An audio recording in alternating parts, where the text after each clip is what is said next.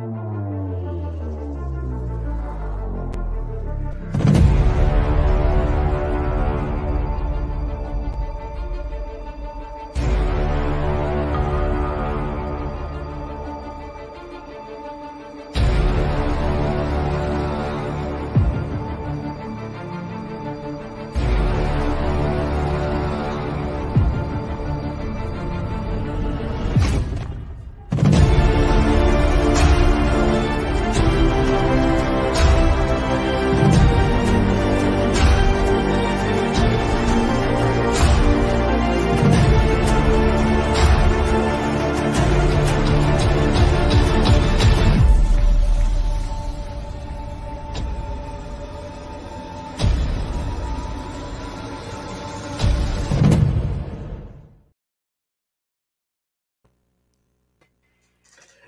hola, saludos, bienvenidos al episodio 70 de Hispahex. El día de hoy no nos va a poder acompañar Wales y tampoco Español, nos acaba de avisar. Entonces, pues bueno, aquí vamos a estar mi hermano y yo. Quien se quiera unir, eh, bienvenido. Tienes el enlace ahí en el, en el chat y con gusto podemos platicar si quieren participar. Em, saludos, René. Saludos, saludos a todos. Buen día, buen fin de semana, semana interesante de altas, bajas, peleas, de todo ha habido. Este, en esta semana ha habido de todo. Eh, la noticia más importante que, tenemos eh, de esta semana obviamente fue el anuncio de que viene una versión 4 de la testnet. Eh, esto obviamente mucha gente se puso así como que cómo es posible si ya se había dicho que era la, la B3 era la última versión. Pero la razón por la que se hace esto es porque los parámetros de la red, los, eh, Richard los quiere ajustar para poder beneficiar más a los validadores. Y, pues esto implica que se tiene que hacer un fork.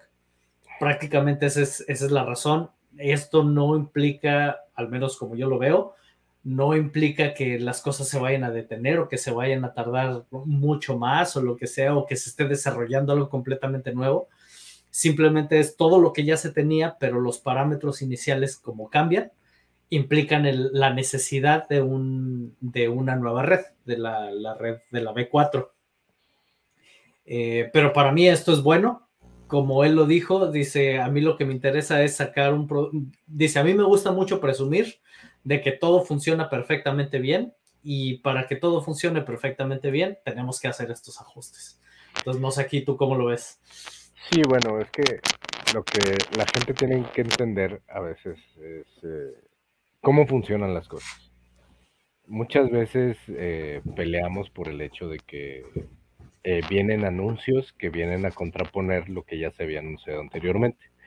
Pero al momento de que se lanzó la B3, se dieron cuenta que realmente las ganancias de los validadores no estaban siendo digamos, eh, interesantes o atractivas para que más gente quisiera ser validador. Hay que recordar que entre más validadores se tengan, más descentralizada es la red. Entonces, lo que hay que hacer es. atraer a mayor gente para que beneficiarlos. Exactamente. Entonces, él al implementar estos cambios que hizo para que precisamente eh, los que quieran ser validadores tengan mayores beneficios, tiene que cambiar los cimientos de la red. ¿Qué son los cimientos de la red? Toda la programación que está para cómo funciona la red ya está terminada, lo hemos estado viendo, funciona muy bien. Pero desde el inicio de la red tienen que estar programados o codificados los parámetros para que los validadores funcionen de cierta forma.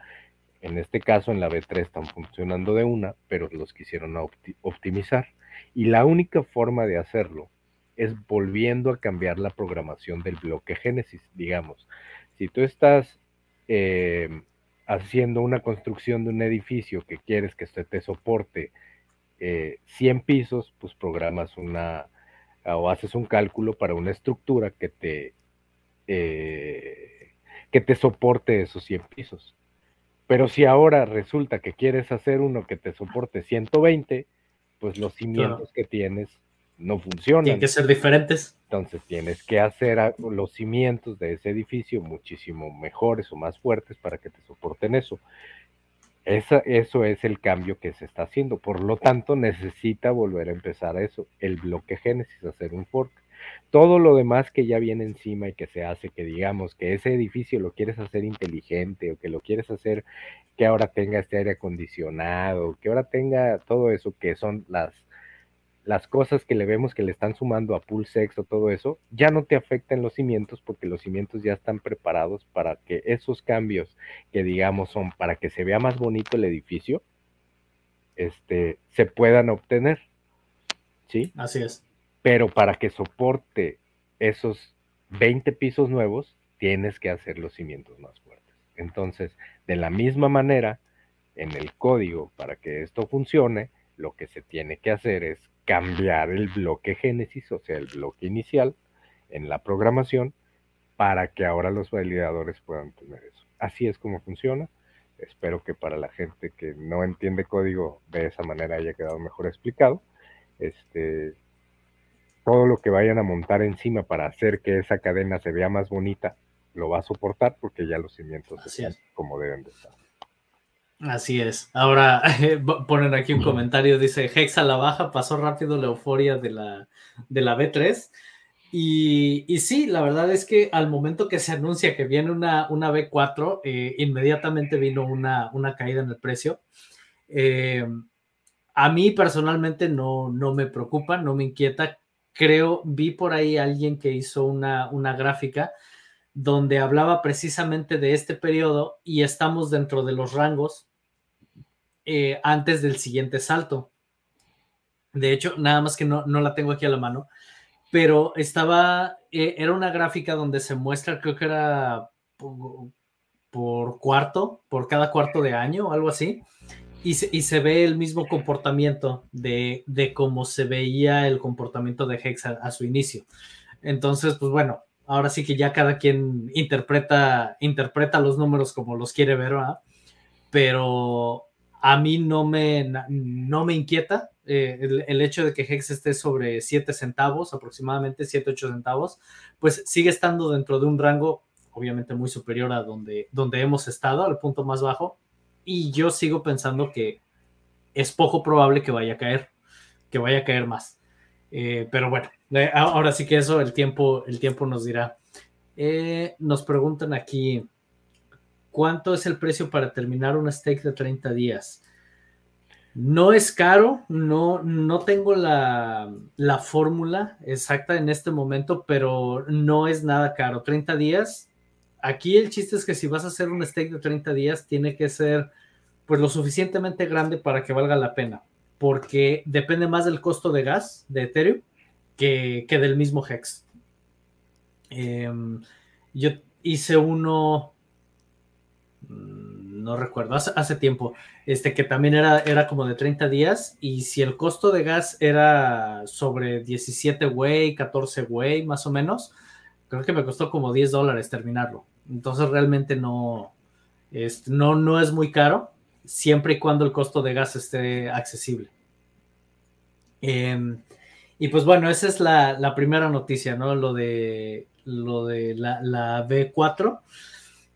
No han dicho para cuándo, para cuándo se va a lanzar. Yo pienso que no debe tardar mucho.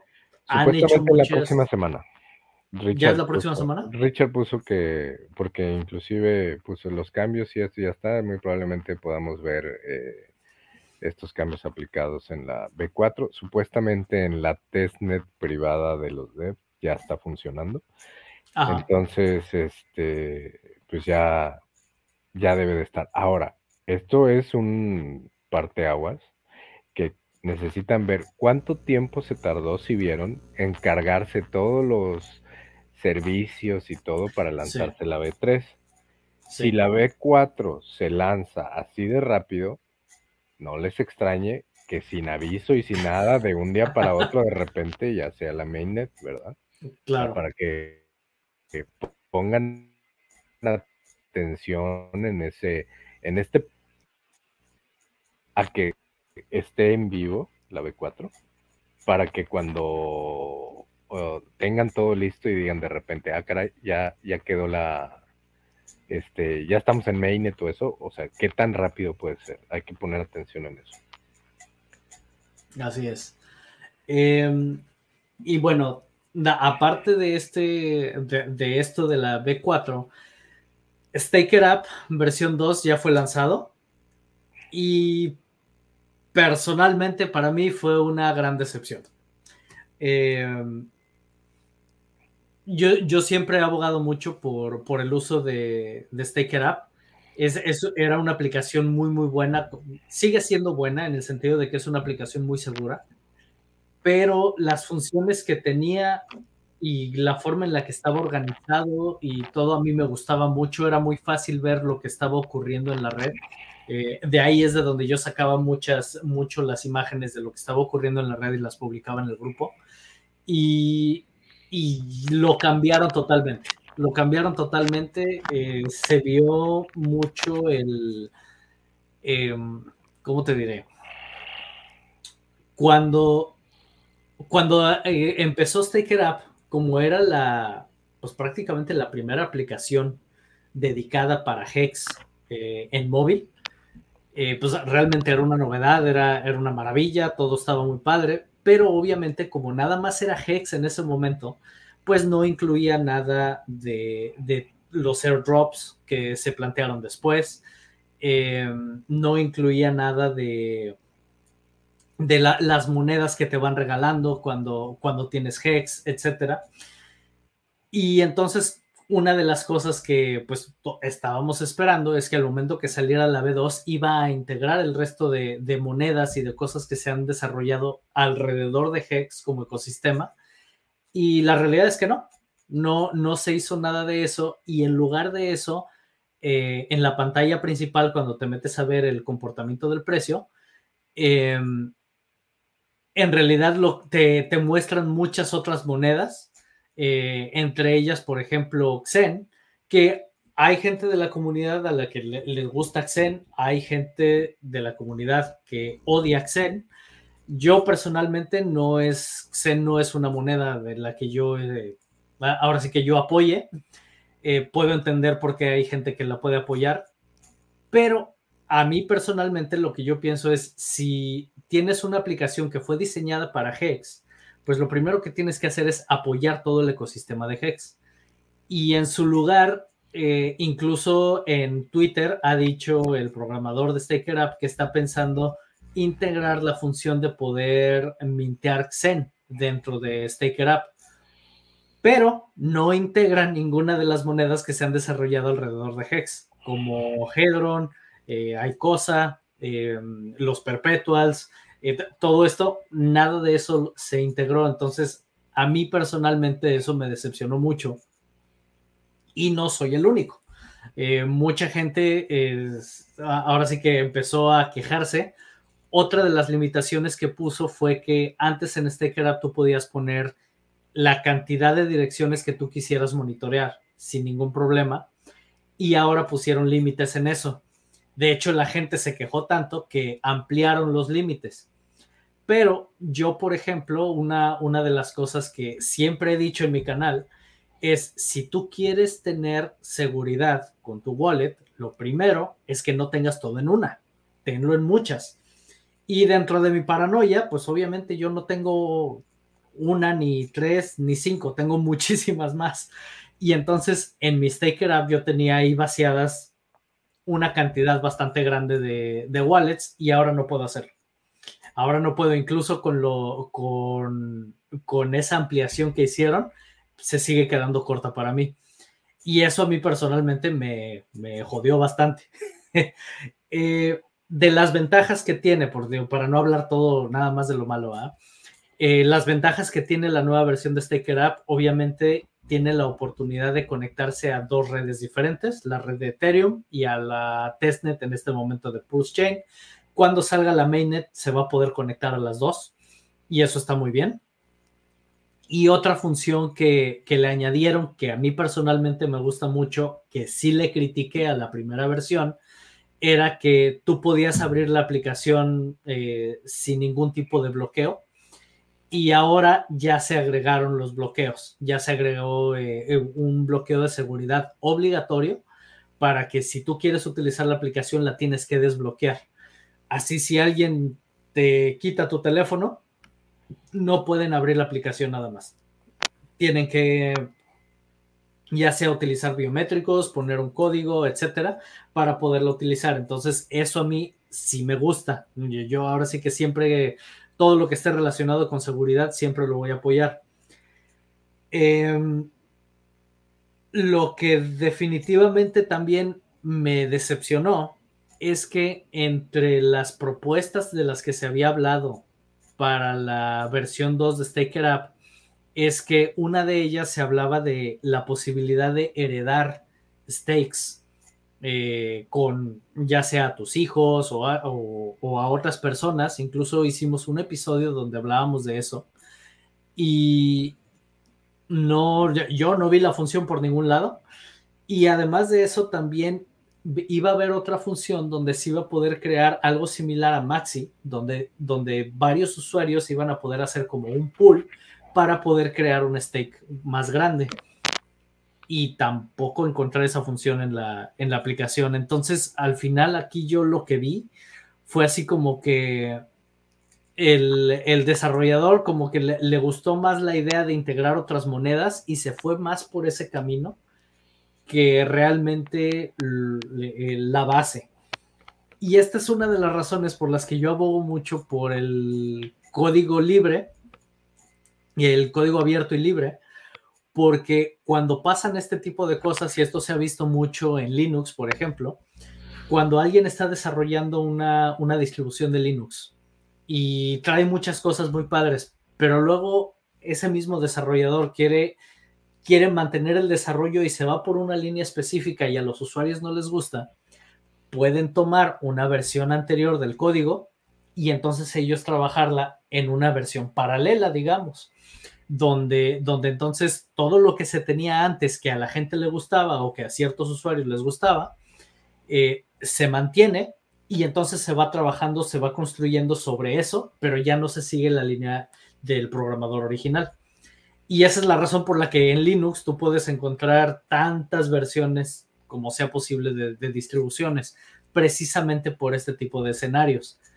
Pero tengo entendido que Staker no es libre ni de código abierto, entonces aquí ahora sí que está siguiendo una línea que a mí personalmente no me gusta. La, línea anterior me gustaba mucho más, o al menos la, la versión anterior me gustaba mucho más. Y pues es lo que hay. En resumen, a mí personalmente no me gustó. Eh, al punto de que incluso le comentaba a, mi hermano aquí en el, en, el Green Room, eh, al punto de que estoy considerando mejor utilizar directamente Gnosis con la wallet que se creó en Staker App y, yo hacer uso de, de, esa, de esa wallet desde Gnosis en lugar de desde Staker App ahora sí que ya, ya me aventé aquí todo mi, mi rollo, pero eso es lo que, lo, que, lo que yo pienso. No sé si tú has tenido oportunidad de verla, de, probarla o, de leer sobre ella. Eh, no la he descargado, eh, pero sí he estado muy al pendiente de los comentarios de los usuarios.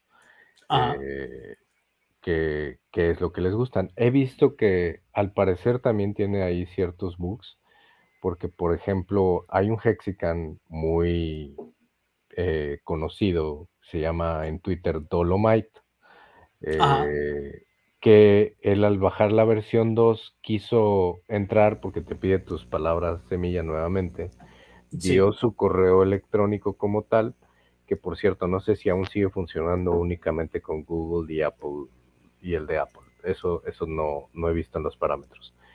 Pero a esta persona como tal no puede entrar a, su cartera porque no le da la opción, una vez que ya se, se entró como usuario, eh, pues obviamente te debe dar la opción porque tú ya estás registrado con, un, con una cartera para que pongas 12 palabras y puedas acceder a tus, pues a ver, no a tus fondos, sino a, ver todo. Digo, acceder puedes acceder a través de Gnosis, como lo habías dicho. Pero en el caso de él, eh, le está... Que no le importaba la, la wallet únicamente a él está generando la opción para crear una nueva cartera. Entonces, pues ese, ese ahí es un, un detallito e, e, ese, sería uno, ¿verdad? Otro, eh, obviamente, cuando ellos empezaron a hacer, eh, dijeron que iba a tener ciertas funciones que ahora no mm. tiene, que no salieron. Entonces, eh, bueno, pues eso ya sabes que dices, bueno, si dijiste que ibas a hacer esto y no lo hiciste y ya lanzaste la versión final, eh, porque pues ya está en el mercado, pues qué pasó, ¿verdad? Eh, sí hubo críticas ahí en cuanto a las direcciones que podías monitorear, que inclusive eh, esas mismas críticas ayudaron para que hicieran una modificación, digamos, en caliente y aumentaran el número de carteras que tenía el límite de una a tres y en el premio me ibas a poder más, porque creo que eran máximo 10 y, lo iban a hacer. Coincido contigo en que, digo, al final creo yo que ya lo vio más como negocio y no más como... Como eh, servicio a la comunidad. Como servicio a la comunidad Hexican. Porque el integrar otras monedas y todo, él lo puso en un tweet que era para tratar de llegarle ahora no nada más a miles de usuarios, sino a millones de usuarios para que vengan al ecosistema. Desde esa perspectiva lo entiendo. Lo que sí, no voy a entender es que decidas primero eh, agregar protocolos ajenos al ecosistema de Richard Hart antes que los que ya están funcionando y que han demostrado ser, eh, al menos en el tiempo que, han estado eh, trabajando, proyectos o productos legítimos que no han tenido ni llaves de administrador, ni son rock pools, ni nada, como es el caso de Hedron, como es el caso de Maxi, de y todos sus perpetuas, ¿verdad? Que durante, cuando se estaban lanzando, fueron ampliamente criticados porque decían que eran unas monedas shitcoins y que etcétera, y que esto y que el otro, pero pues realmente han estado demostrando que en el caso de Hedron sí tiene utilidad. Claro que ya es tu problema si tú quieres ir a comprar Hedron antes que Hex, cuando sabes que si compras Hex y estaqueas, siempre vas a tener Hedron gratis.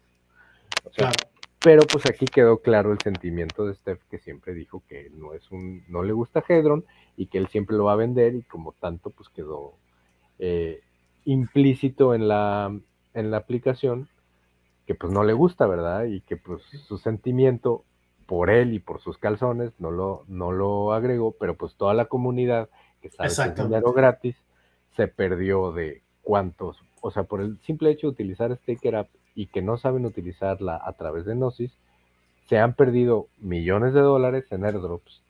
Digo, millones de dólares no de un solo usuario, sino en general de todos los usuarios que utilizan Staker App, que pudieron haber minteado sus Hedron con un por 10 que pudieron haber recibido otros airdrops eh, de monedas que les han podido generar otra cantidad de dinero y que fueron gratis, este, pero por el simple hecho de haber hecho tus stakes a través de Staker App y a lo mejor no tener el conocimiento o decir, híjole, yo como eso no le sé, mejor no me meto, este, pues perdiste esa oportunidad de haber tenido eh, esos airdrops. Esa sería la otra crítica que también ahora también salió a decir que iba a haber una actualización donde al parecer ibas a poder mintear tus Hedron. No sé si los vais a poder utilizar dentro de la aplicación, pero al menos mintear si los ibas a poder hacer. Y, eh, pero pues ha sido a través de presiones. Ahora, claro.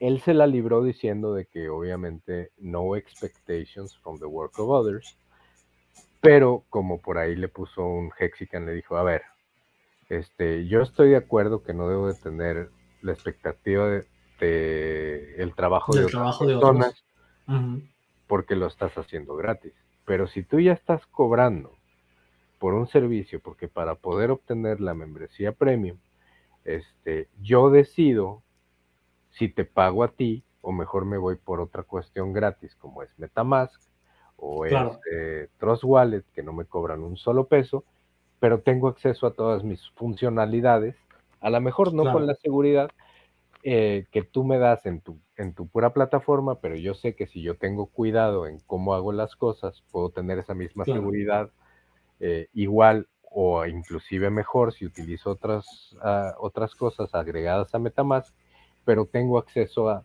toda una amplia gama de, eh, de cosas que tú no me estás dando y me estás limitando. Entonces, ¿por qué te voy a pagar a ti?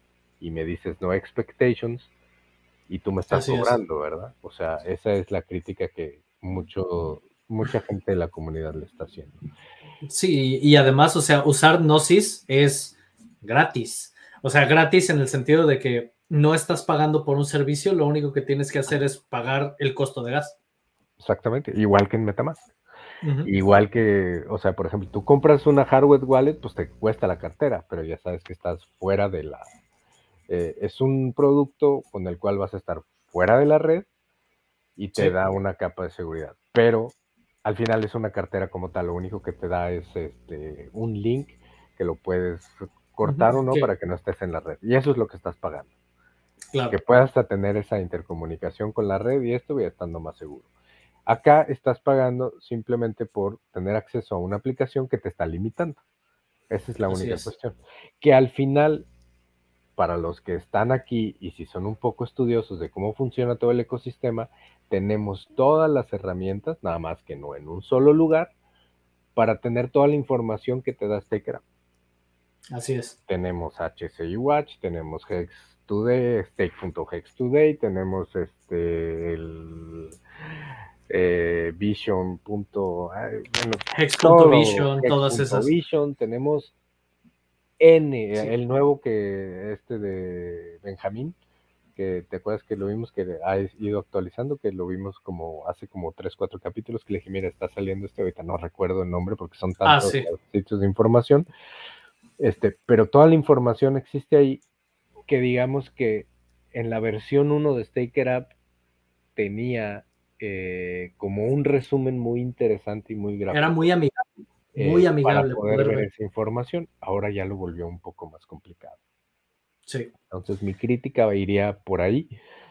Repito, yo no la, no la he utilizado, pero sí creo que si estás pagando por un servicio, eh, pues vas a pagar por algo que te gusta, no por algo que no te gusta. Claro, claro. Sí, y ahí te digo, o sea, a mí personalmente me, decepcionó. Yo siempre he abogado, siempre, siempre he defendido Staker Up, incluso eh, una de las cosas que yo siempre decía es si vas a tener cripto, sobre todo Hex, en tu teléfono, pues Staker Up es la única, es la única opción que yo recomendaría, aunque siempre recomiendo no manejar cripto desde el teléfono. Pero ahora no puedo decir lo mismo. Y no por cuestiones de seguridad, porque por cuestiones de seguridad sí está bien, pero no sé, o sea, siento que perdió el eh, perdió piso. y por ahí vi que lo sentí yo. iban a sacar también la versión web ya. Eh, también iban a sacar la versión web. Pero bueno, esto lo que hace que como una persona como Alex de Hedron, que su senior que mis respetos, mis respetos para él como desarrollador. En Twitter eh, publicara uno que decía yo que pensaba que había productos que no necesitaban competencia, me acabo de dar cuenta que sí necesitan competencia. Entonces lo agregó a su, a su lista, De, a su lista de cosas por hacer y pues no nos extrañe que en algún momento dado eh, vaya a salir alguna, alguna cartera eh, por parte de, de Alex. Competencia de StakeCraft. Una competencia de StakeCraft y que al final la competencia es buena. Siempre es bueno. siempre, siempre es bueno porque eso te va a ayudar a, mejorar y quien ofrezca mejores eh, soluciones o mejores eh, opciones para el usuario, pues va a ser el que va a ganar. Pero sí, eh, de acuerdo a lo que se ha visto y he leído y la experiencia de los usuarios, fue decepcionante. fue decepcionó, aunque tengo que reconocer que pues hay que estar en los zapatos del desarrollador para saber lo que quiere hacer y, pues es un trabajo que al final él dice que tuvo que vender Hex y que es un equipo chico y etcétera, etcétera, que obviamente les debió haber costado mis respetos para los que están construyendo, pero pues en este sentido... Eh, Se fueron por una línea que, que la comunidad no comparte prácticamente. el producto final que ofrecieron para mucha gente eh, estaba mejor la versión anterior, ¿verdad? Entonces, la versión nueva, pues, y, qué lástima porque les tomó bastante, tiempo. sobre todo porque desde diciembre decían que ya en una semana y ya pasó el primer cuarto del año y hasta ahorita pudimos ver la, la versión. Ahora, creo yo que donde ellos se equivocaron, a mi parecer, es que supuestamente desde entonces había unas pruebas que habían lanzado para eh, que tú pudieras jugar con ella, eh, así como una testnet. debieron de haberlo hecho eh, para más usuarios y no únicamente cinco o seis, porque a lo mejor son los cinco o seis personas que están en su equipo de desarrollo. Que son sus amigos. o, que, no les van a decir la verdad. Quien haya sido, o sea, pero eh, no es lo mismo cuando tienes, por ejemplo, ahorita la testnet, en, nosotros pues somos millones de usuarios, o miles de usuarios, o cientos de miles de usuarios que estamos viendo cómo funciona y cuando algo no te gusta o encuentras un problema, mandas tu ticket y puedes ver y se le encuentra solución en la testnet. Así es. Creo que ahí en esta parte sí le falló a, a Steph. Yo, porque bien pudo haber sacado una aplicación beta como salen muchas aplicaciones beta antes de este que, que, las avientan a los usuarios como prueba y digan, ah, a ver, y todo lo que no les guste y esto, y antes de sacar la versión final de Staker V2. Sí, ya, yo ahí lo que, lo que pienso, porque ya se tenía la versión 1 y, y, la versión 1 gustaba mucho, eh, yo pienso que en lugar de tratar de hacer una, un nuevo Staker App completamente, que hubiera hecho cambios incrementales, donde, a ver, ahora le vamos a agregar esto, ahora le vamos a poner esto. Y vas viendo, vas midiendo la respuesta de la gente que lo usa. Y entonces, en el momento en el que empiezas a meter cosas que a la gente no le gusta, inmediatamente recibes la retroalimentación y sabes que para la siguiente actualización, esa parte que integraste la quitas, lo regresas a como estaba y mejor haces otras mejoras. Eh, de acuerdo a lo que la comunidad te va respondiendo. Yo pienso que eso hubiera sido mejor y hubiéramos visto cómo Staker Up va evolucionando desde el principio hasta llegar a algo que a la, comunidad le gusta. Sí, digo, tiene el ejemplo claro, se supone que es tan amigo de Richard, que lo que, que esto nos va a llevar al otro tema, lo que está haciendo con PulseX. O sea, en PulseX lo lanzó y todos están quejando, eh, no está el buy and burn, no está el farming, no está esto, no está el otro. Y hace poco mandó un tweet Richard, ya pueden ver el buy and burn en PulseX y ya eh, está el liquidity farming y eso. Y que ahora toda la gente piensa, y ahora cada vez está, no, este PulseX va a ser 10.000X y esto porque si vieron, en no sé cuánto tiempo de que se lanzó el buy and burn, se quemaron 3.3 billones de PulseX súper rápido. Y en testnet. En. Entonces, este, ¿qué te dice eso? Pues que la quema del pulsex va a ser exponencial, rapidísima. Que obviamente dentro de los parámetros yo recuerdo que iba a ir disminuyendo la quema conforme iba pasando el tiempo. Este, pero pues te va a dar una bajada del supply rapidísimo. Y tener en cuenta, como, como mencionamos, es testnet. En testnet no todo mundo se mete a, utilizarla. Cuando sea mainnet, pues todo el mundo lo va a utilizar. sí, y quien no practicó, pues la va a cagar y va a perder ahí su dinero. Así es. la testnet, ¿verdad? Pero la función del buy and burn ahí está. Y tan pronto salió, no sé, creo que llevaba eh, unas horas cuando K4K subió un video y todo y en la captura ya, en ese momento ya iban 3.3 billones de pulsex quemados en tan solo unas horas. Entonces, este, pues para tenerlo en cuenta, eh, para la gente que quiera vender muy rápido y todo, que el precio de Pulsex lo más probable es que suba muy rápido. ¿Verdad? Así es. Eh, Así es. Aquí preguntan sobre el puente de la red.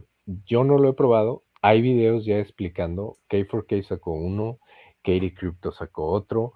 Eh, sé que eh, primer punto saca un correo DOMI, que no sea tu correo principal, para que cuando hagas los pasos des ese correo, nunca des tu correo original para eh, si está ligado a tus criptos, digamos que si utilizas, no te le vayan a vaciar.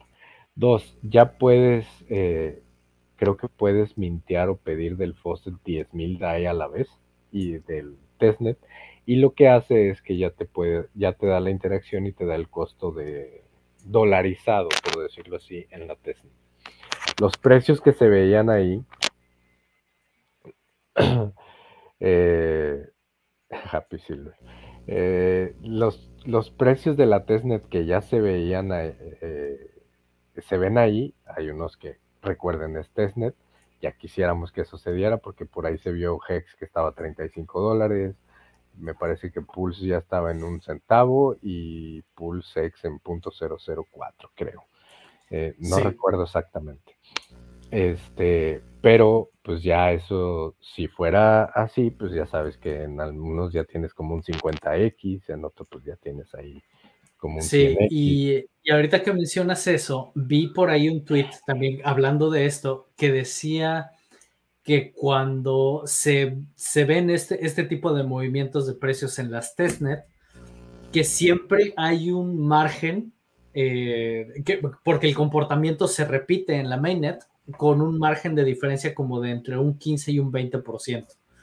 Entonces, si eso es real y, el, y lo que estamos viendo en precios de testnet es, ahora sí que es, es, atinado, a mí no me importa que haya un 20% de error.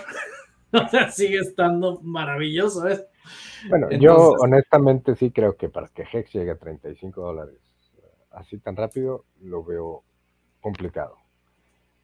Pulsex y Pulse a lo mejor sí por el FOMO y todo, pero Hex, como tiene que mantener el precio en las dos redes, en el caso de Hex, perdón, eh, que llegue a ese, a ese valor, lo veo un poquito descabellado. Pues vamos a ver, vamos a ver ahora sí que qué. Sin embargo, no dudo que llegue a dólar, pero a 35 dólares. pues ya, nos retiramos. está complicado si llega eso, la, cuestión es de que llega, pero que se mantenga. como siempre, el precio sube y tiene que corregir. Va a haber quien sea trader y tenga la adrenalina tope que a lo mejor se forre en ese momento. Y va a haber que quien, otros que pues va, les va a pasar como cuando se compró a 50 centavos y cayó a 2. O sea, eso es, es igual pero pues que le sirva de experiencia, digo, Richard tuvo esa misma experiencia con Bitcoin, compró en 30 y luego cayó a 2. Claro. Tómenlo de ejemplo. y eso lo dice muchas veces, que dice, yo compré y ayudé a hacer el máximo en Bitcoin a 30 y luego cayó a 2. Pero no vendió. Y todos sus Rolex y todo eso que como le criticaron, pues de dónde creen que salió. No salió del sacrificio. Así es. Nada más hay que buscar ahí en la blockchain. Eh, luego, luego, por otro lado, que ahorita que mencionas eso, eh, Nomics dijo adiós. que fue otra, otra de las cosas que pasó esta, esta semana. Eh, a mí personalmente Nomics cayó de mi gracia cuando hizo el movimiento para afectar el ranking de Hex porque cuando lo hizo, y no sé si recuerden, por ahí tengo un video explicando eso, eh, ahora sí que tomó mm, criterios de medición para Hex, exclusivos para Hex, y no aplicó esos mismos criterios al resto de las monedas. Y cuando hicieron eso, pues obviamente a mí personalmente no me gustó Hubo gente que lo tomó como un ataque directo a Hex, hubo gente que lo tomó más así como que no, pues sí entendemos el, razonamiento, que, etcétera. A mí personalmente yo nunca estuve de acuerdo con eso. Y, no han dicho ninguna razón específica de por qué Nomics de pronto decidió bajar el telón. Incluso si intentas entrar a la página, déjame, a ver si puedo agregarlo aquí. Em, sí se ve, ¿verdad? Vamos a ver aquí a Nomics. Si, si, queremos entrar directamente a Nomics, eh, aparece un mensaje donde dice, desafortunadamente, eh, eh, a partir de hoy, que esto creo que fue hace como cuatro o cinco días, prácticamente se bajó el telón. Gracias por habernos usado a lo largo de los años. Eh, ahora sí que nos, disculpamos con, nuestros usuarios. Ha sido un placer trabajar con ustedes y pues se acabó. Y pues bueno, mucha gente obviamente, sobre todo de la comunidad de Hex, eh, lo celebró. A mí personalmente me, insisto, por lo que hicieron y todo, pues a, a mí, pues me da gusto que, hayan, que hayan cerrado las puertas. Obviamente no le deseo el mal a nadie, ¿verdad? pero pues eh, eh, esto al menos lo que yo vi. Este, pues eso fue lo que pasó. Em, personalmente yo no utilizo ninguna página de rankings porque pues prácticamente yo soy usuario exclusivo de Hex y de todo su ecosistema y, y pues todo lo que tenga que ver con los precios y todo lo demás, tenemos formas de poder ver el rendimiento y el comportamiento que está teniendo Hex sin depender de ningún agregador como, como Nomics.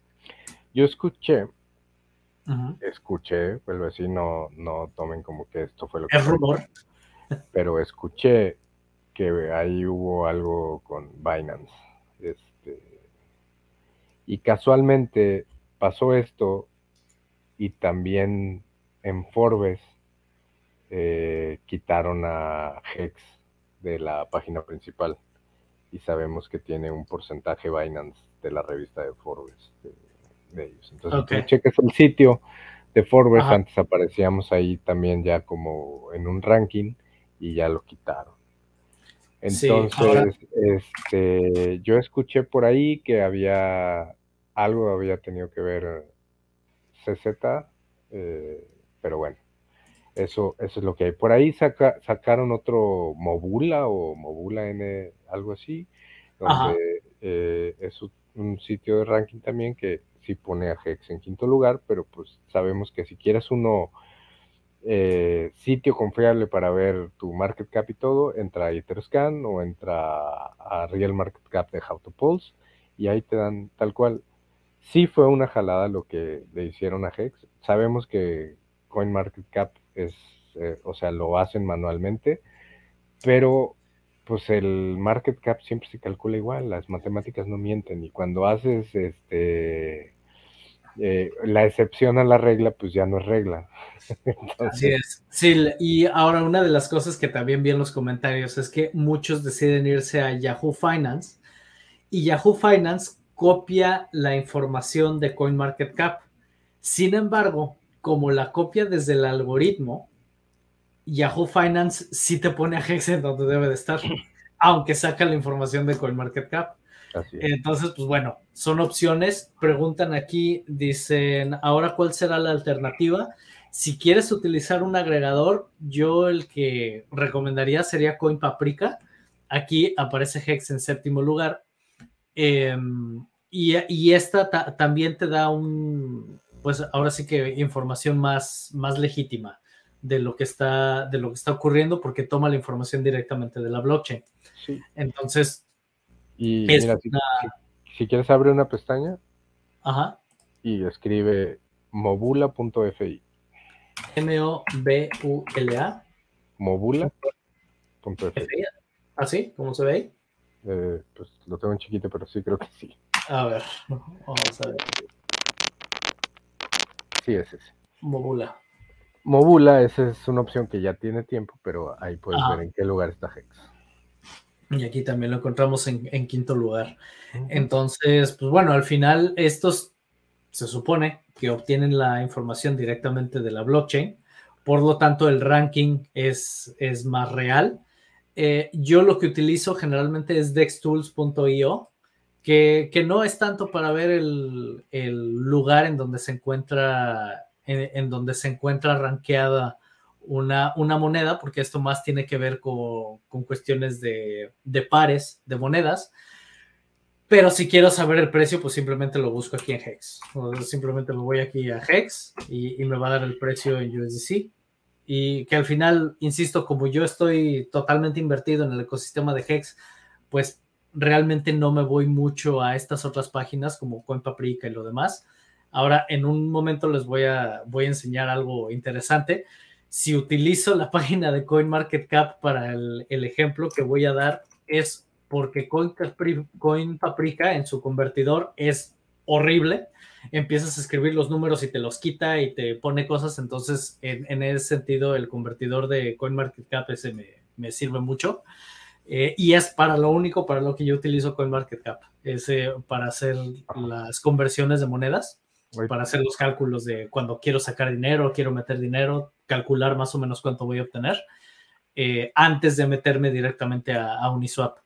Ahorita, ahorita que estábamos hablando de el market cap, creo que de las opciones, hablando de Staker App, que ellos agregaron que se me hizo interesante, es que dentro del ranking que ponen dentro de la aplicación no utilizan el market cap, sino que ellos sacaron una métrica que se llama QV, que es Quarterly Volume, el volumen eh, por cuarto, y rankeaban las monedas de acuerdo al volumen de transacciones que se estaba eh, efectuando en esas monedas eh, en un periodo de tiempo y que para ellos esa era una métrica mucho mejor que el market cap, porque sabemos que al final el market cap puede costar un dólar tienes una cantidad infernal de, Brutal de supply y vas a tener un market cap muy alto, pero no tiene volumen de movimiento, entonces ellos sacaron una métrica dentro de la aplicación de Stakera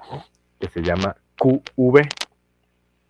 Entonces, los usuarios que estén utilizando y que vean un ranking donde digan, ah, por qué en algún momento Zen estuvo en número uno o Hex o cualquier otra moneda, por qué cambian ese, ese ranking, es por eso, porque ellos utilizan el volumen como métrica. Así es.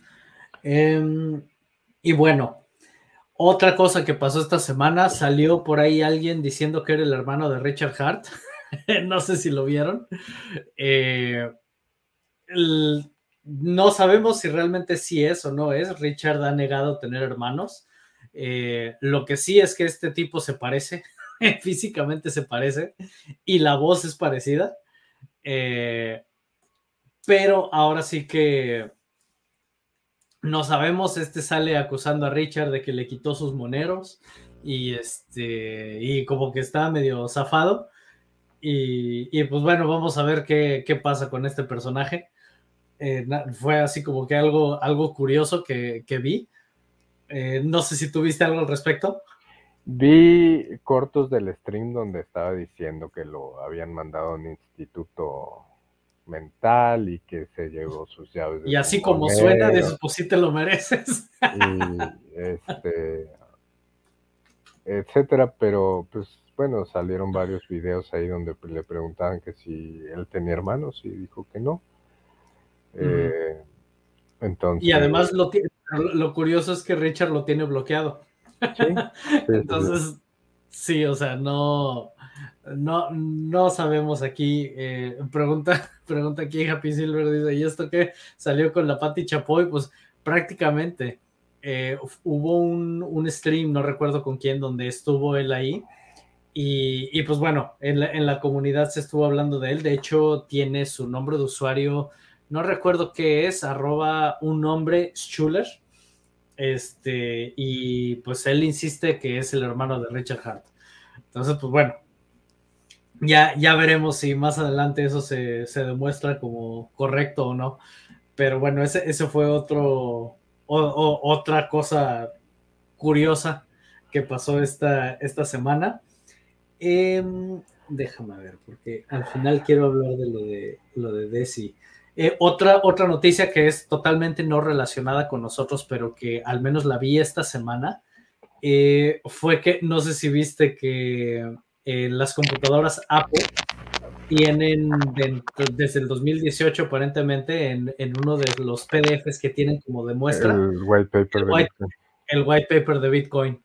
De hecho, salió el, el vato este que que Richard lo desenmascaró enfrente de la gente, ahora fue a declarar ante Congreso para hacerle una demanda a Apple por, por hacer eso.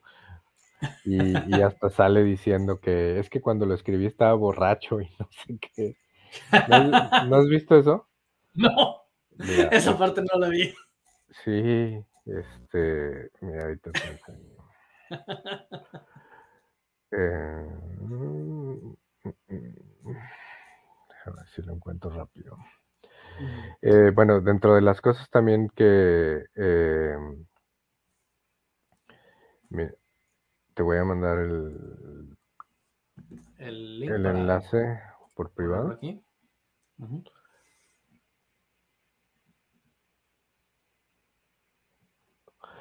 Este, Matty Allen ya está por lanzar su Time Pace Me o no sé cómo se llama. Ah, sí, sí, sí, que, que eh, la idea es que va a mejorar a Gnosis.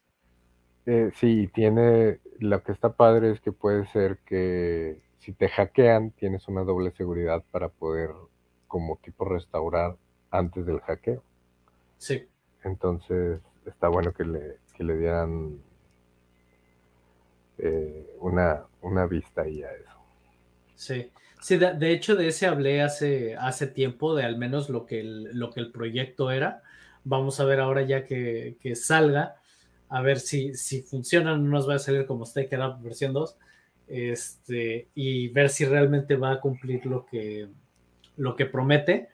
Eh, la idea que tiene Mati, la verdad, me parece muy bien, porque no solamente es eh, como en, en Gnosis, donde tú puedes eh, meter más carteras que, que hagan la confirmación de alguna, de alguna transacción, sino que además si al momento que tú quieres hacer una transacción, como la idea del el ecosistema de Hex es el que el retrasar esa gratificación, el, el, que, el que te tomes tu tiempo, no te va a permitir hacer un retiro de lo que tú pongas ahí de forma inmediata, sino que tú cuando lo pones, creo que va, al menos la idea inicial decía que te iba a dar siete días para que entonces la transacción se ejecutara.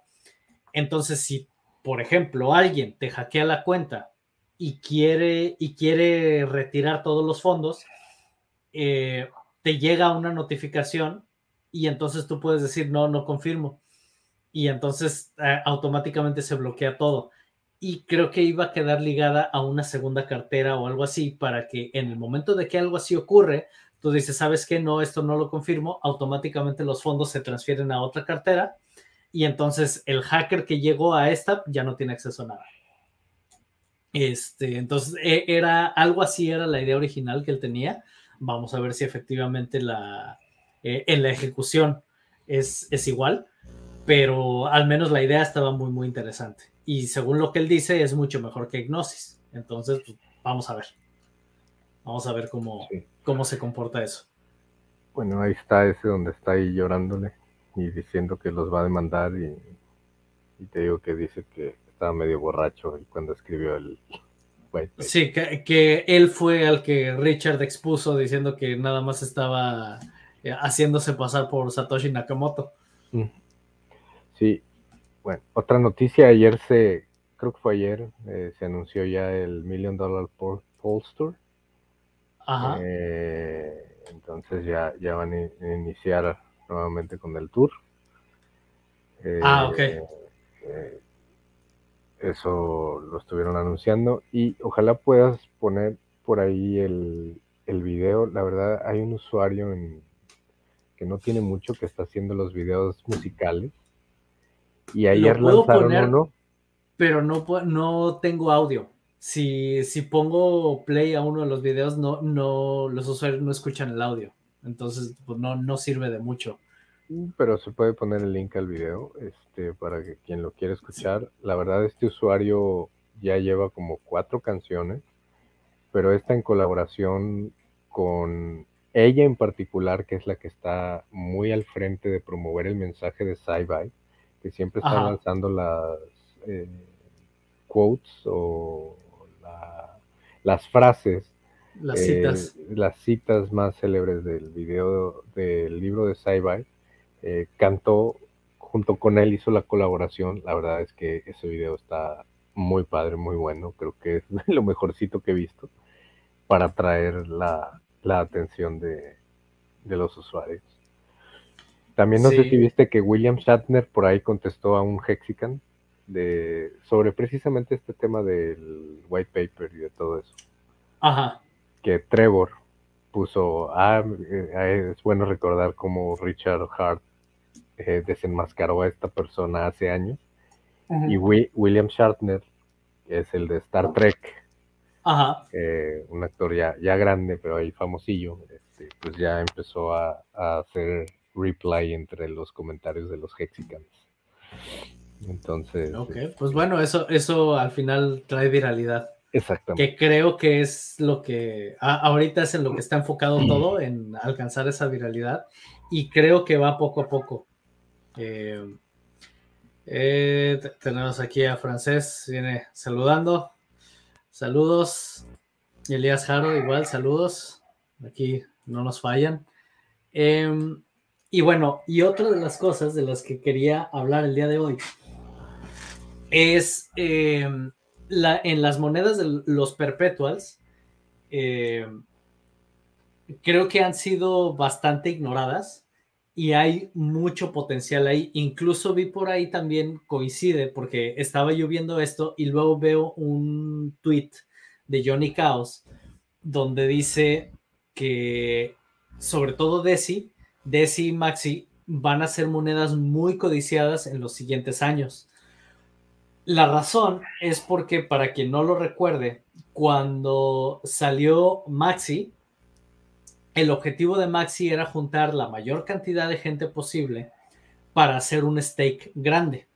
Entonces prácticamente es, es un pool donde se junta mucha gente, donde ponen sus hex, esos hex se ponen en stake a 15 años y a cambio de eso te entregaban maxi. Entonces, por cada hex que tú ibas a poner ahí, te iban a entregar un maxi. Y ese maxi representa un stake de hex. Con la ventaja de que tienes el dinero líquido para que si en algún momento, en alguna situación de emergencia, necesitas vender esos maxi, tú los puedes llevar a mercado y puedes cobrar el dinero. Obviamente, si, si vendiste tus maxi, pues ya no tienes eh, la posibilidad de cobrar ese stake. Y con Desi es exactamente lo mismo, nada más que la diferencia es que el stake en lugar de ser de 15 años es de 10 años. Pero ahora viene la parte interesante. Cuando se hizo el stake de Desi, se hizo en el día, si mal no recuerdo, déjame ver por aquí lo tengo, fue en el día 1029 de Hex. En el día 1029 de Hex teníamos el precio por t-shirt, se requerían 24.198 Hex. Eh, eso era para obtener un, un t-shirt, pero obviamente cuando hablamos de que tú pones tu stake a, a 15 años o a 10 años, esos eh, 24.198 hex los puedes dividir en tres porque en realidad lo que necesitabas eran 8066 hex poniéndolos a 10 o 15 años. Al momento que se triplican, te los cuentan como si fueran 24198 y con eso puedes obtener un t-shirt. El día de hoy estamos en el día 1223, o al menos, y si no, ese fue ayer, porque puede ser que haya un cambio en el, en el horario de cuando hice el cálculo. Pero ahorita se necesitan 26.785 hex para obtener un t-shirt. Entonces, esto ya de entrada estamos hablando de que si tú compras Desi, estás comprando un stake hecho en el día 1029. Entonces, de entrada de ahí ya estás obteniendo un, mejor eh, t-shirt rate que si hoy estuvieras comprando Hex y poniéndolo en stake. Entonces, hasta ahí vamos bien. Si salen dudas, me las ponen aquí en, la, en, el, chat y, con gusto lo explico más detallado. Entonces, de entrada, el, el t-shirt rate que tú obtienes es, es mucho mejor. Pero luego ahora viene la parte más interesante. Si nos metemos a ver el precio de Hex en este momento, eh, ya está en punto .069, prácticamente 7 centavos, pero Desi está en punto 0.46. Entonces, supongamos que tú tienes 100 dólares o 200 dólares en este momento que tú quieras meter. Si los quieres meter a Hex, déjame ponerlo aquí en Hex. Esto es lo que digo que es lo que para lo único que uso yo con Market Cap, porque esto es muy amigable. Supongamos que tienes 100 dólares, te van a pagar 14 hex prácticamente. Vamos a ver si me está poniendo bien el, Vamos a ponerlo con 200 dólares. Eh, ahí está. Con 200 dólares te va a pagar 2.888 hex. Si esos mismos los ponemos ahora en Desi, Voy a poner aquí en Maximum Desi y aquí USD. Y aquí ponemos los mismos 200 dólares. Oh, esto no me... Bueno. A ver. Otra vez. Ahí está. Ahí está. Con los mismos 200 dólares, estás obteniendo 3.694 decis. Obviamente eso es más que lo que tú obtienes por Hex. Y además estás obteniendo un t-shirt rate muy superior. Entonces, ¿esto por qué se los digo ahorita? Porque en este momento Deci está mucho más barato que Hex y vale más que Hex en este momento en cuanto al valor, ¿sí? No en cuanto a precio, el precio está más abajo, entonces es una forma muy buena en la que ahorita si te quieres hacer de t-shirts, es la forma más fácil de poderte hacer de t-shirts en este momento.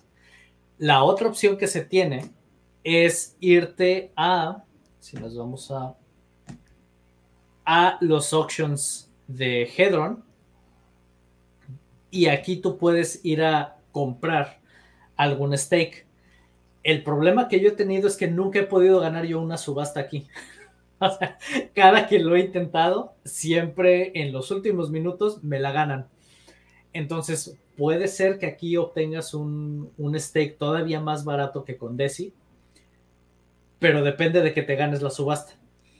Eh, ahora sí que aquí estás compitiendo por obtenerlo. Sin embargo, si te vas a comprar Desi a mercado, está más barato que Hex y tiene un mejor rate. Entonces, vale la pena. Se los dejo ahora sí. Aquí no, nos, pone, nos pone Happy Silver. Wow, no, tenía, no tiene ninguna.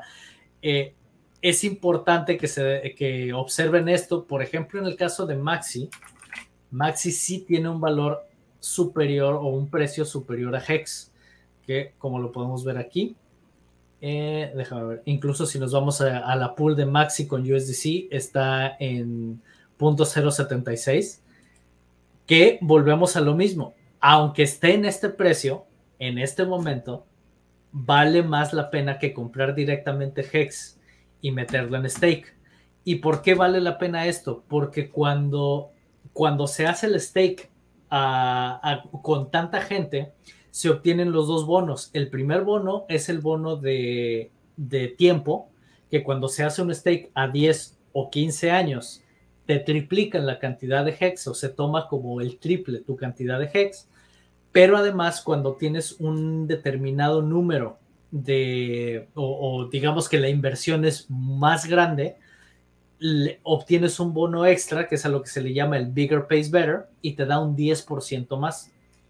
Entonces prácticamente un maxi o un deci podríamos decir que vale 3.3 hex por moneda.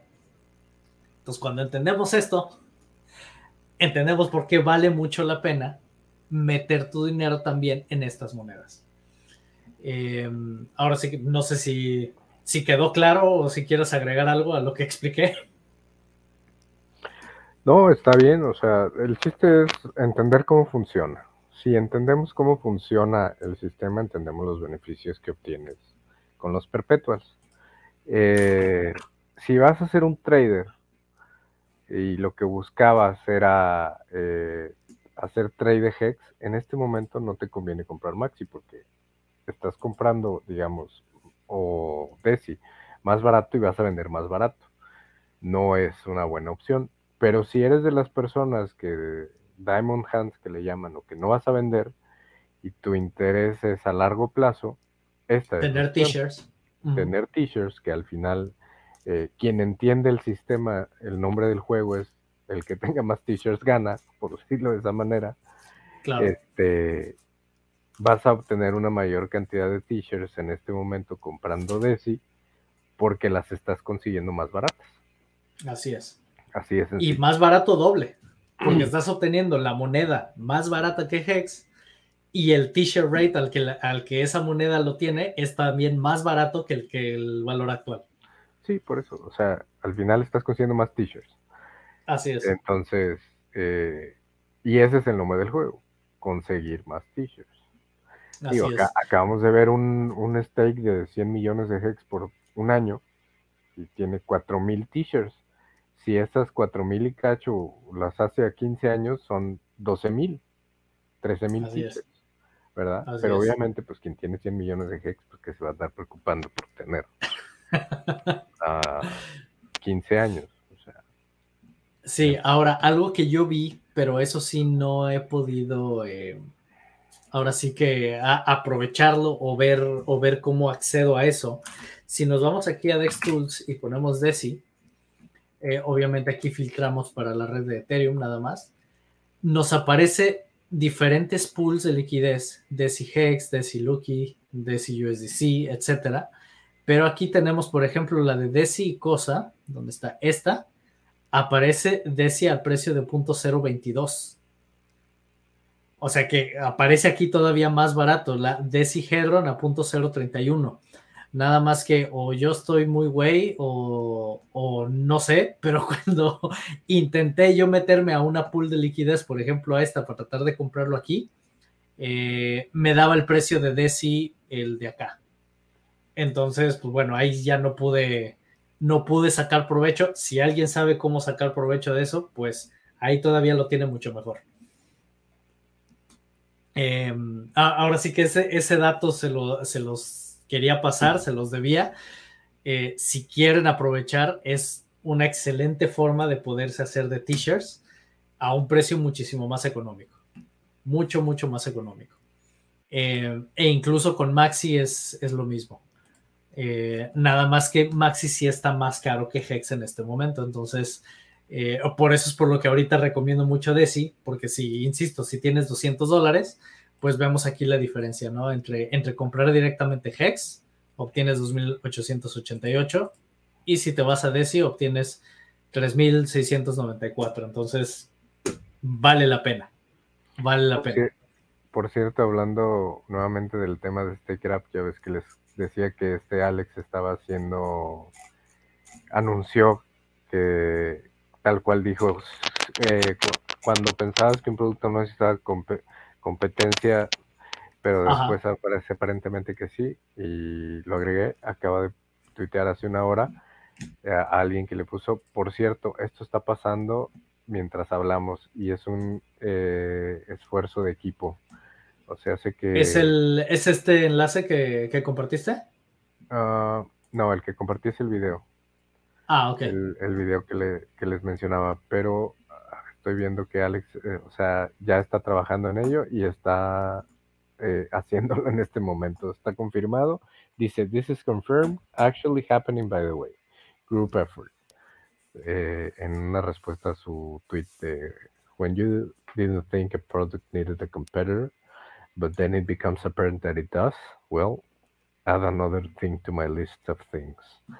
Y ya lo o sea que, ah, o sea que ahí viene la competencia para, para Stake It Up. Stake It Up, por lo que estoy viendo. Qué bueno. Y, lo que sea, cada quien, este, este chico tiene muy, muy buenas ideas. Simplemente eh, todo el ecosistema de Hedron y cosa, eh, desde su página, eh, las actualizaciones que tiene, todo, mis respetos mis respetos, que es el que programó esta, esta web. Y, en realidad ahora es la que yo utilizo para crear mis stakes, para finalizarlos, para todo. Es incluso más amigable que la oficial de go.hex.com. Eh, y tienes acceso aquí a todo, a Hex, Hedron y cosa, etcétera. Entonces está, está muy bien. Y que por cierto, también eh, hablando de los perpetuals, también tienes derecho a, los Hedron que se generan con, ese mega stake. Y lo único que va a ocurrir, porque esto ocurre con todos los perpetuals, es un contrato que se ejecuta cada, cada que termina, eh, da un periodo creo que de 15 días o de 7 días y se vuelve a ejecutar. Esto es importante tenerlo en cuenta porque supongamos que tú tienes, tú compraste, no sé, mil desis y llega el momento de la finalización del stake. El contrato se va, se va a volver a ejecutar en un periodo de tiempo, ya sea 7, 10, 15 días. Se va a volver a ejecutar automáticamente. Si tú no cobras tus DESI, no los conviertes en tus HEX y Hedron, esos DESI van a volver a entrar al nuevo contrato, van a formar parte de ese contrato. Entonces, si tú lo que quieres es cobrar tus Hex y tus Hedron, lo tienes que hacer en ese, en ese pequeño periodo que va a haber. Si no, tus DESI o tus Maxi o la moneda que hayas tenido en Perpetuals va a volver a entrar al siguiente contrato y lo único que vas a poder hacer es venderlos en el mercado. Entonces, eso para tenerlo en cuenta para quienes tengan estas monedas, pues que estén al pendiente de cuándo viene la finalización de, ese stake.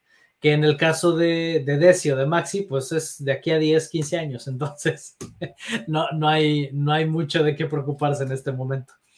Eh, pero sí es importante eh, tenerlo en cuenta. Em, déjame ver qué otra cosa tenía por aquí. Eh, bueno, hay un puente que se está anunciando que se llama Heart, que es un puente, se supone, con el que se va a poder, quieren hacerlo así como que un puente muy líquido, déjame ver si lo tengo por aquí. Eh, creo que es este de aquí, donde quieren, quieren construir el, el puente más grande con las mayores herramientas para las ballenas en Pulse Chain.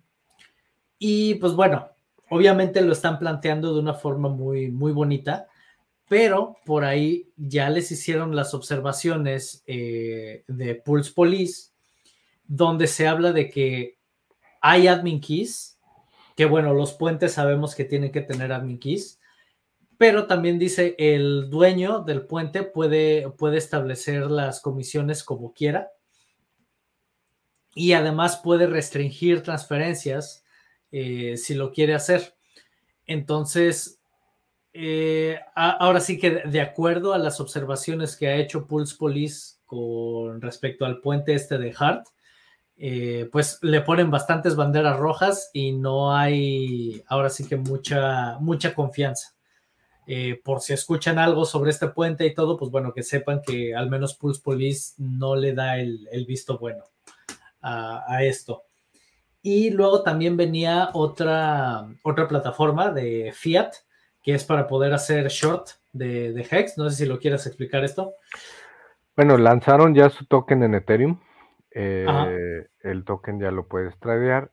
La plataforma como tal todavía no está funcionando, pero a través de ellos ya van a poder hacer el short de Hex que, bueno, hasta donde tengo entendido, eso funciona de que compras un token para pedir prestado y luego revendes el token para tratar de comprar más barato el, el token que habías comprado. Entonces, muchos de los haters siempre habían estado diciendo que querían una plataforma, inclusive Richard decía, ojalá alguien hiciera una plataforma donde puedan hacer short de Hex para ver cómo todos los haters lo quieren llevar a cero, para ver qué es lo que va a pasar.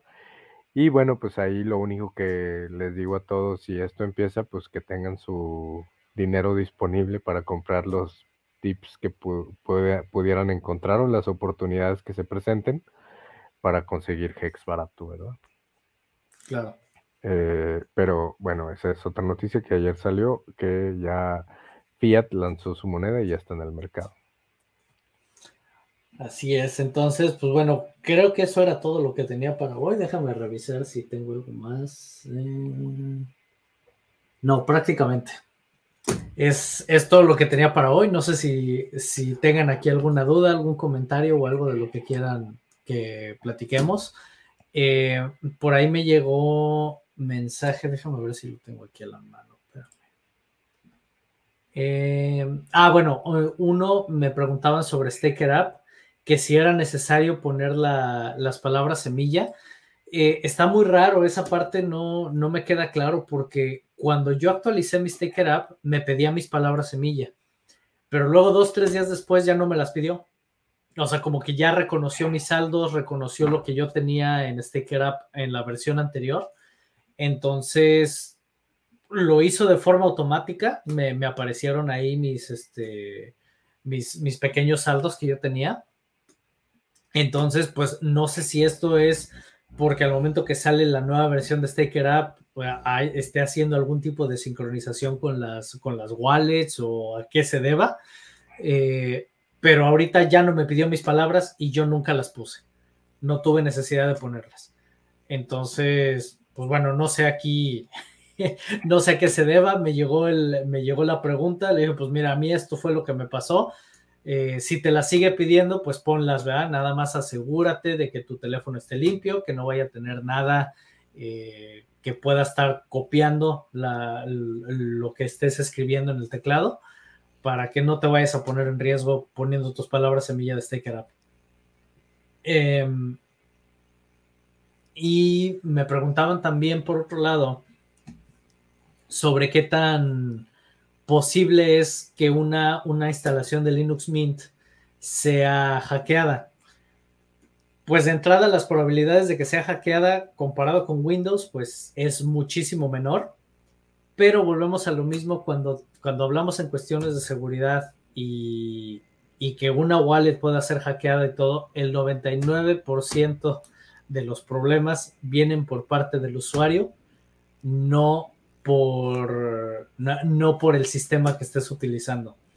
Entonces siempre tengan cuidado en lo que estén haciendo, fíjense muy bien a qué páginas están entrando, de preferencia tengan en favoritos las páginas a las que piensan utilizar y únicamente apéguense a ellas, no estén utilizando Google. Si vas a utilizar Google para buscar algo, asegúrate, asegúrate de tener bloqueadores de anuncios, bloqueadores de todo tipo de porquerías para que no estés expuesto.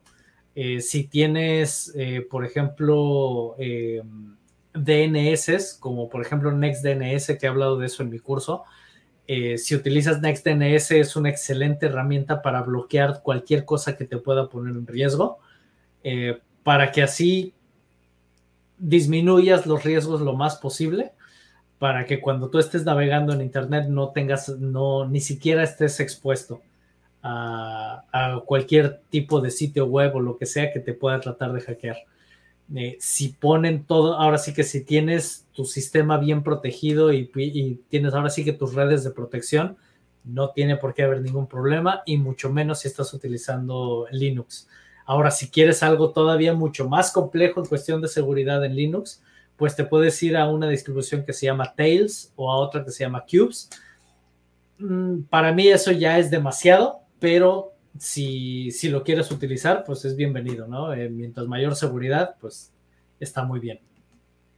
Nada más que este tipo de, de, distribuciones son más complejas de usarse, no son tan amigables, pero bueno, ahí está la posibilidad. Eh, Gavin aquí nos dice, está muy chulo el Staker App, ya quiero ver mis Pulsex ahí. Pues sí, o sea, insisto, el, hecho de que ya están agregando Pulse Chain y todo lo demás, eso me parece muy bien. Pero a mí sí me decepcionó. Me decepcionó mucho Staker App. Pero bueno, si a ti te gusta y lo quieres utilizar, pues eh, ahora sí que adelante, No, no te vamos a decir que eso está mal. Eh, no sé si hay algo más de lo que quieran platicar. Si, les interesa, pueden dejarlo aquí en los comentarios. Y si no, nos retiramos ya pronto. No sé si quieras agregar algo más. Eh, pues nada, nada más estar atentos a las noticias políticas que están sucediendo. ¿ah? Por ahí salió la noticia de que el gobierno de Estados Unidos ya declaró DeFi como amenaza a la seguridad ah, nacional. Eh, por ahí vi que también en Australia ya suspendieron la licencia de Binance. Sí, ese ya tenía rato. Eh, dijeron ya. Eh, en España ya tienes que declarar tus cripto. todo lo que sea de cripto, o sea, estén pendientes, ¿verdad? Porque las legislaciones van cambiando y se van adaptando y pues van a estar tratando de apretarte las tuercas. Por ahí también vi algo de, creo que fue en Bélgica, o no recuerdo, una señora ahí que estaba diciendo que iba a regalar unas CBDCs a, si votaban y no sé qué, pero pues el chiste era para, eh, eh, pues tratar de que todos entraran al, tema de las CBDCs. exactamente y por ahí hubo mucha controversia con, eso. O sea, los gobiernos prácticamente se están...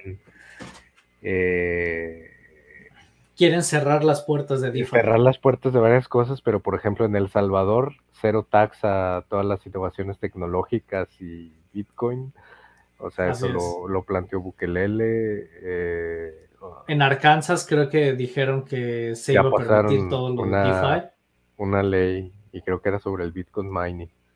No tanto del DeFi, era sobre el Bitcoin mining. El protocolo de Texan, por ejemplo, en Texas ya fue ligado al Texit. Sí. Entonces se hizo, se hizo noticia. O sea, hay muchas noticias alrededor del mundo cripto que, pues, aunque muchas... Hay unas positivas y otras negativas y es una pelea ahorita. Entonces, este, nosotros pues al final estamos en, en, algo que... Eh, pues estamos en el lugar correcto, vamos a decirlo de esa manera.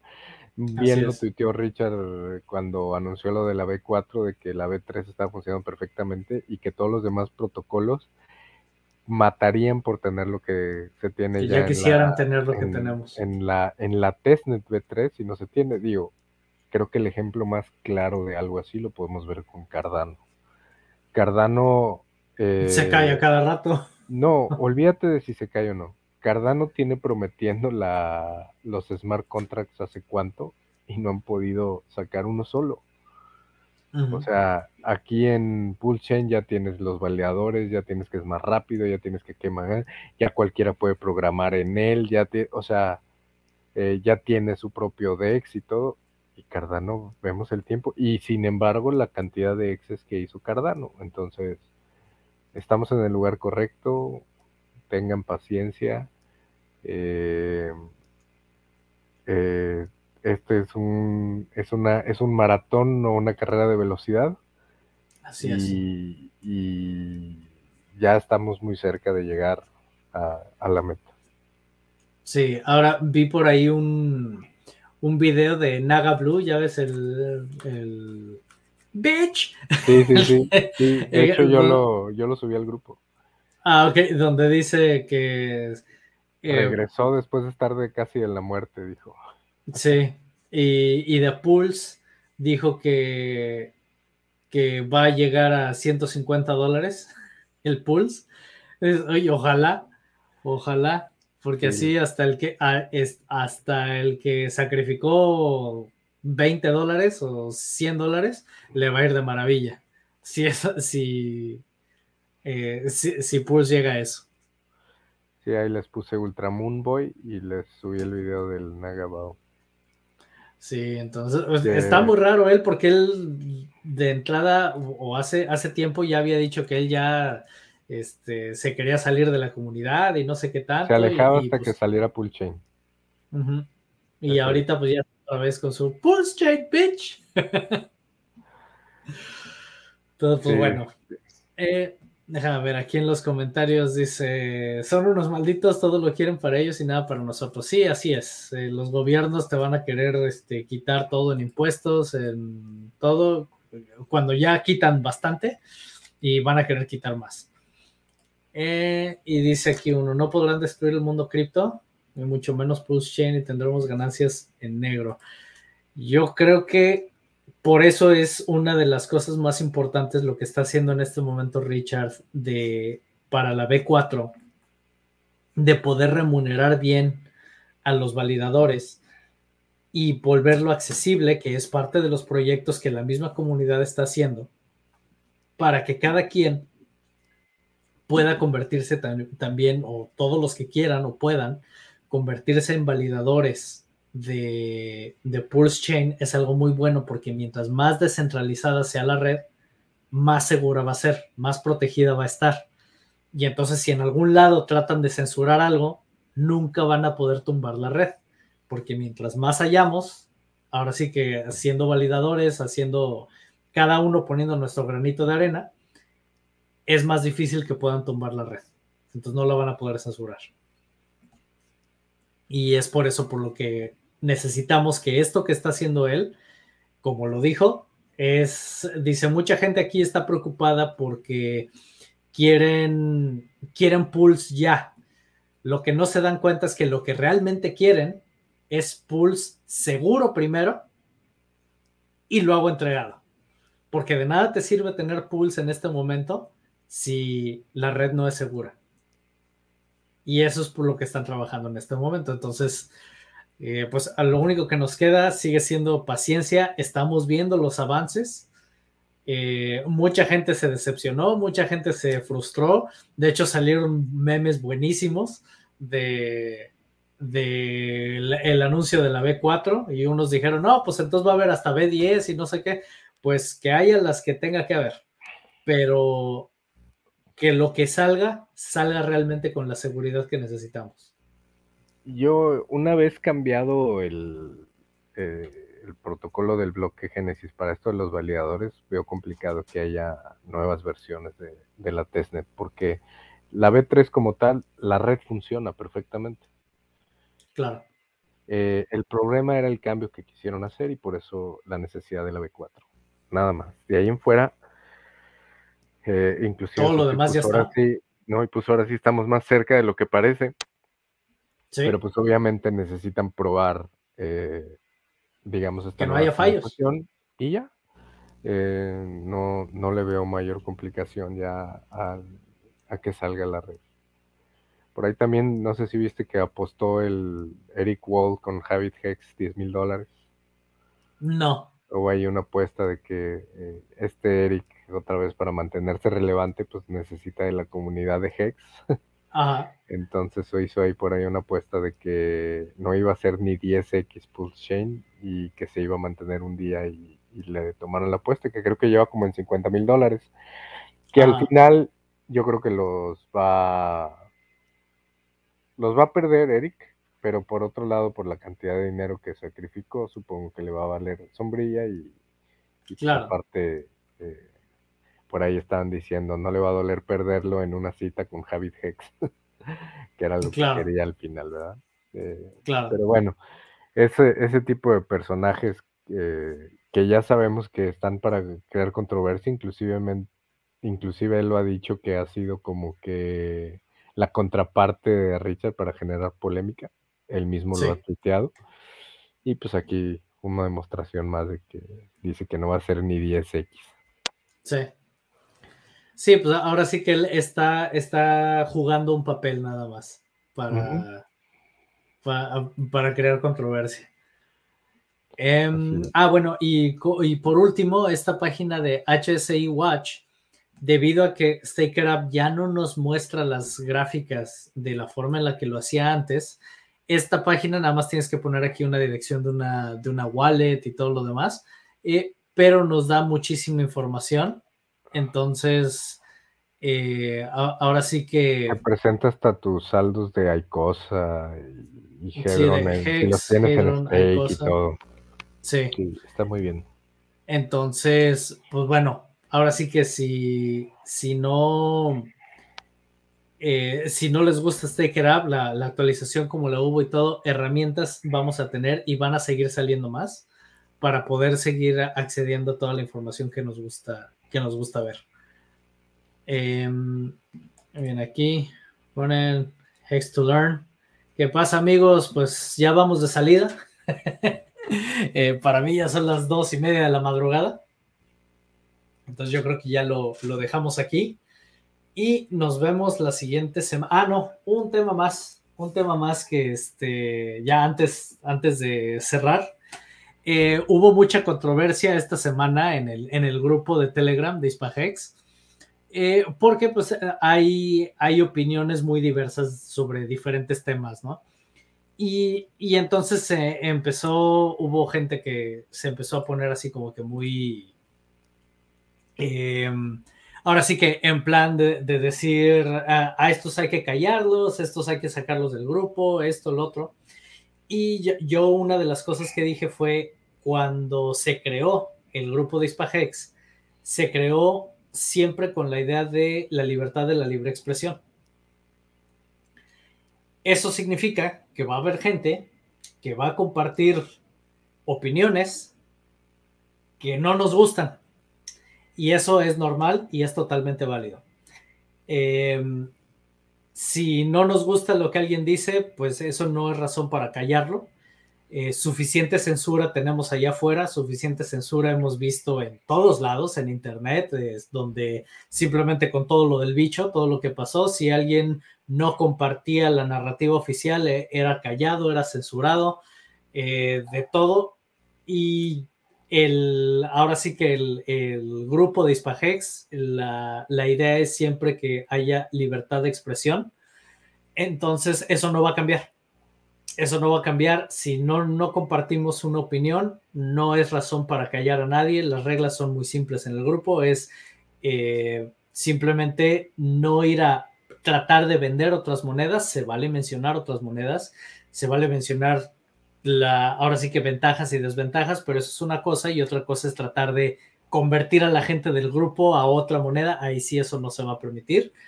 Eh, pero fuera de eso, las opiniones, puede haber opiniones muy diversas y todas son válidas.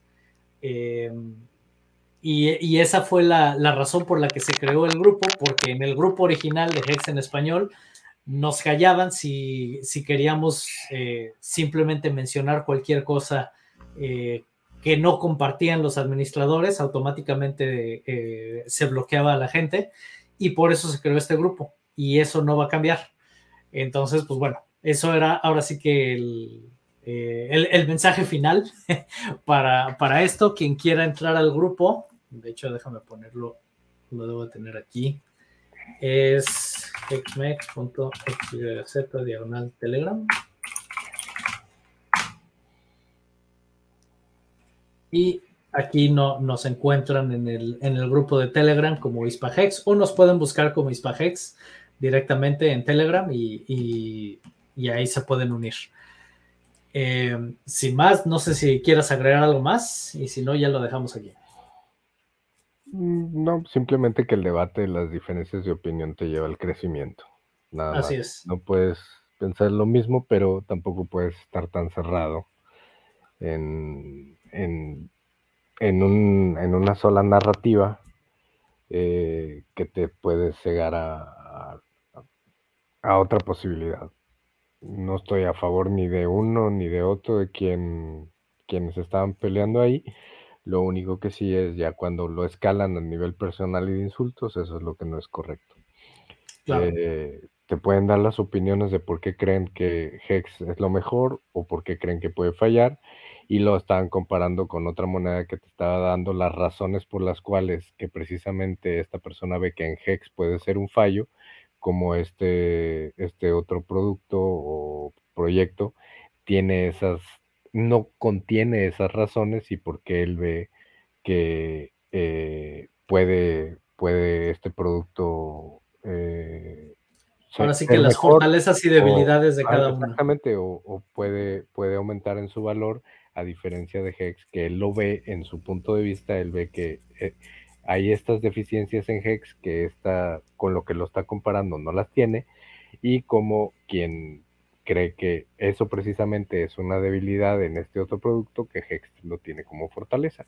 Entonces, digo, el tiempo dirá eh, cuál, cuál funcionará mejor y simplemente nadie tiene por qué obligarte ni decirte en qué, en qué poner tu dinero, es tu dinero.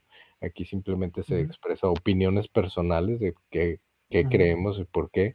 Y en la experiencia que hemos tenido, eh, por qué eh, se defiende mucho al ecosistema de Richard Hart, pero eso no quiere decir, y yo creo que inclusive Wales y Hexologist y todos han dicho, e inclusive RG3, todos estamos aquí, pero si en algún momento sale algo mejor, que cumple con todos estos requisitos, pues también estaremos allá, porque no te puedes cegar, ¿verdad? Entonces, eh, esta persona con la que estaban discutiendo, él cree que ese momento o ese producto ha llegado y pues lo defiende. Sin embargo, siempre he dicho, yo no he dejado de ser, tengo mis, mis t-shirts, tengo mis ah, steaks a 15 años, y sacrifiqué X cantidad y estoy en este protocolo y aquí voy a seguir pero eso no quiere decir que en lo personal yo me vaya a ver otro, otro producto y pues digo, cada quien es libre de hacer con su dinero lo que se le pegue la gana, ¿verdad? Claro. Y, sí, yo, yo lo que yo, yo lo que comento o lo que comenté ahí en el grupo es al final, cuando, cuando hay una discusión y hay dos lados del argumento y tú te das la oportunidad de escuchar ambos lados, es cuando más puedes aprender. Y cuando todo mundo piensa igual, o sea, es, es, por ejemplo, si tienes a dos personas que piensan exactamente igual, pues una de las dos sobra. Porque ¿para qué quieres dos? Con una es suficiente. Entonces, lo mismo ocurre en un grupo. Si todos piensan exactamente igual en todo, pues entonces sobran demasiados. Y lo que queremos es eso, ¿no? Que haya, que haya diferencias de opinión que se puedan contrastar, porque eso es lo que nos hace aprender a todos. Eh, hay gente que tiene eh, áreas de especialidad que otros no tienen y que por lo mismo pueden tener una perspectiva diferente sobre lo mismo que estamos viendo y, y, eso es importante. Y como lo comentaba ahí en el grupo, no solamente es importante, sino que es absolutamente necesario que haya gente que piense diferente, porque eso es lo que nos da la variedad de ideas y lo que nos permite aprender a todos. Entonces, pues bueno, eso ahora sí que era la, la última parte del, de, esto. Y sin más, ya que no me han dejado ningún otro comentario, eh, lo dejamos aquí y nos vemos la siguiente semana. Hasta luego. Hasta luego.